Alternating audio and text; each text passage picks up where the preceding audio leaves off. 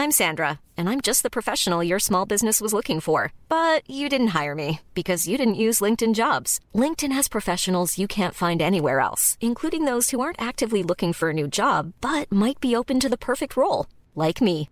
In a given month, over 70% of LinkedIn users don't visit other leading job sites. So if you're not looking on LinkedIn, you'll miss out on great candidates like Sandra. Start hiring professionals like a professional. Post your free job on linkedin.com/spoken today.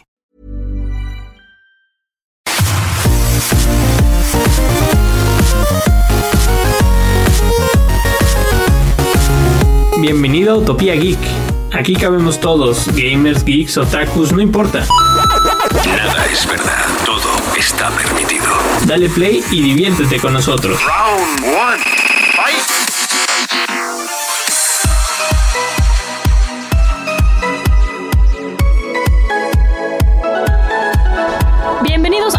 Nivel de Utopía Geek y por supuesto que tenemos que hablar de las consolas de nueva generación, el Xbox Series X, el Xbox Series S y el PlayStation 5.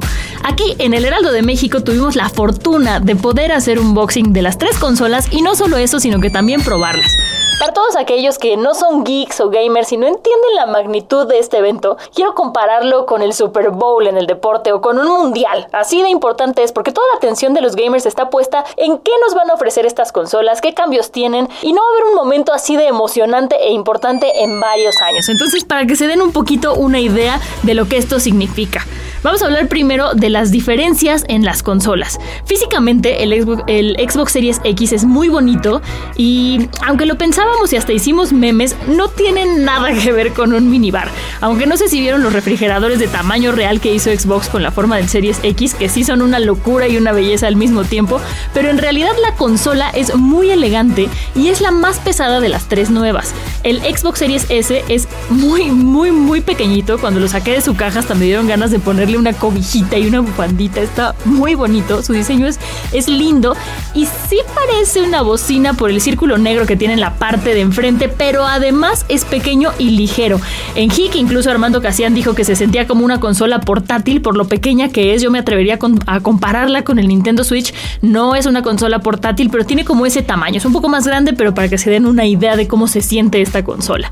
Y para los que se preguntan, Xbox Series X o Xbox Series S, Depende. Depende de qué estás buscando tú. La Series S es una consola meramente digital, no tiene lector de discos, tiene menor almacenamiento y corre a 1440p, que es una muy buena resolución, pero no te da los 4K que te da el Xbox Series X.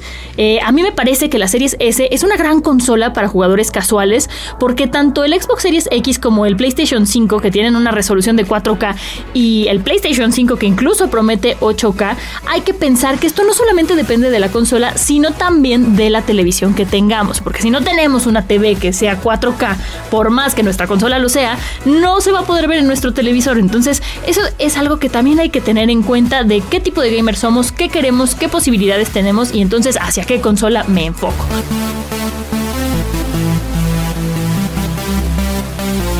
Pero regresando un poquito al hardware, eh, a la parte física, el PlayStation 5 es una consola muy grande.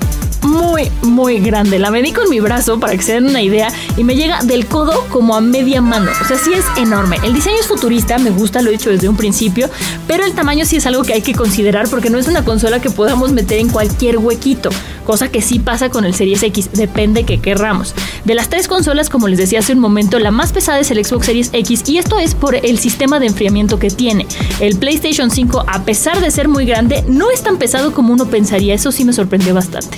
Eh, si nos vamos a hablar de estrategias, PlayStation y Microsoft son completamente diferentes. Microsoft se eh, enfoca en darle a los usuarios una experiencia desde la manera en la que viene empacada la consola. Uno abre la caja y la consola está ahí puesta como si fuera como si fuera un pedazo de joyería. Desde ahí ya te están dando una experiencia. PlayStation en ese sentido es mucho más tradicional y el empaque se concentra más en conservar y cuidar la consola que también es válido.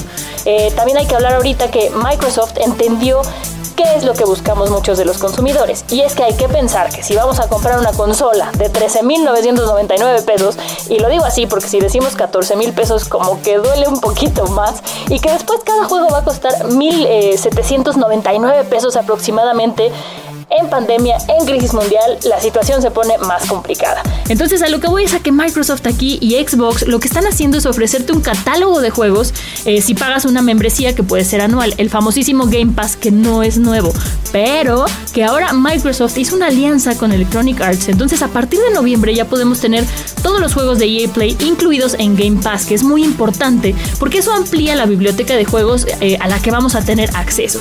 A mí, si me preguntan, me parece verdaderamente muy atractivo porque es como pagar Netflix, pagas tu anualidad, puedes ver películas y te olvidas de todo lo demás.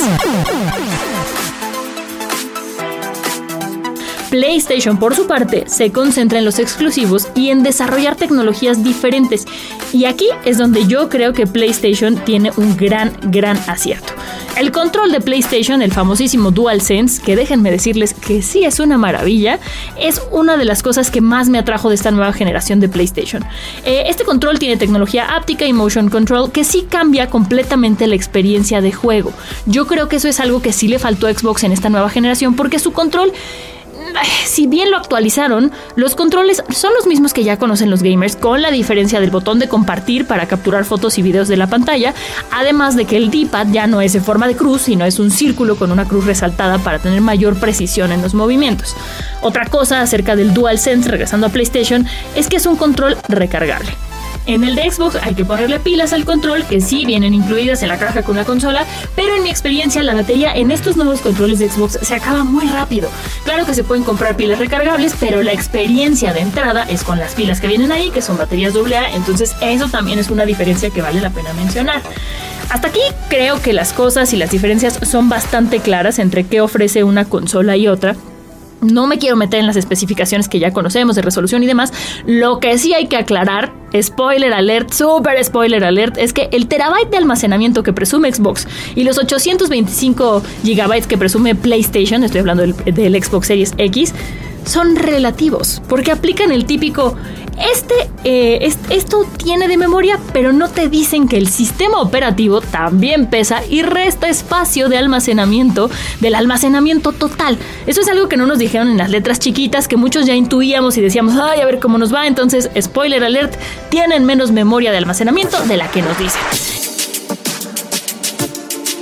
Y regresándonos un poquito a las exclusivas, eh, PlayStation eh, se enfoca mucho ahí con las, con las exclusivas, pero Microsoft compró Bethesda. Entonces las exclusivas de esta desarrolladora para PlayStation eh, después de un tiempo van a poder llegar a Xbox. Por eso digo que creo que Xbox está entendiendo bien a su mercado y les está ofreciendo un gran catálogo de juegos que además no solo se pueden jugar desde una consola, que en mi opinión es la mejor experiencia, sino que también pueden llegar, este, se pueden jugar desde una PC o ahora con Xcloud, incluso desde el celular. Pero en cuanto a las exclusivas de PlayStation, solamente diré Miles Morales, God of War, son las grandes apuestas de PlayStation que sin duda son grandes, grandes productos. Entonces, como dicen las viejitas, el gusto se rompe en géneros. Aquí hay quienes le vamos al Cruz Azul, aunque sepamos que es malo, hay quienes le vamos a otros equipos. Así pasa en las consolas también, muchos somos Xbox, muchos somos PlayStation, muchos estamos en medio, pero lo importante es que conozcamos estas opciones que llegan al mercado porque van a estar en nuestras manos mucho, mucho tiempo y va a ser con lo que vamos a estar jugando. Eso es todo por mi parte. Yo les recuerdo, soy Montserrat Simón mis redes son arroba 89 así me encuentran en Instagram y en Twitter. Y con esto me despido y nos vemos la siguiente semana en el siguiente nivel de Utopía Geek. Adiós.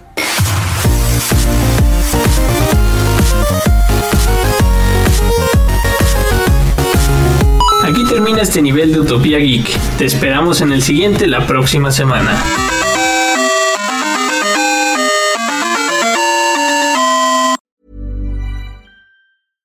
Step onto the legendary clay courts of Roland Garros, where the world's best players battle it out for a chance to win the French Open title. Tennis Channel Plus is your place to watch. Stream every court from your phone or smart TV, live in HD.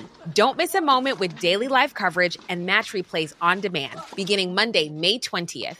Be there for all the unforgettable moments. Stream now with Tennis Channel Plus.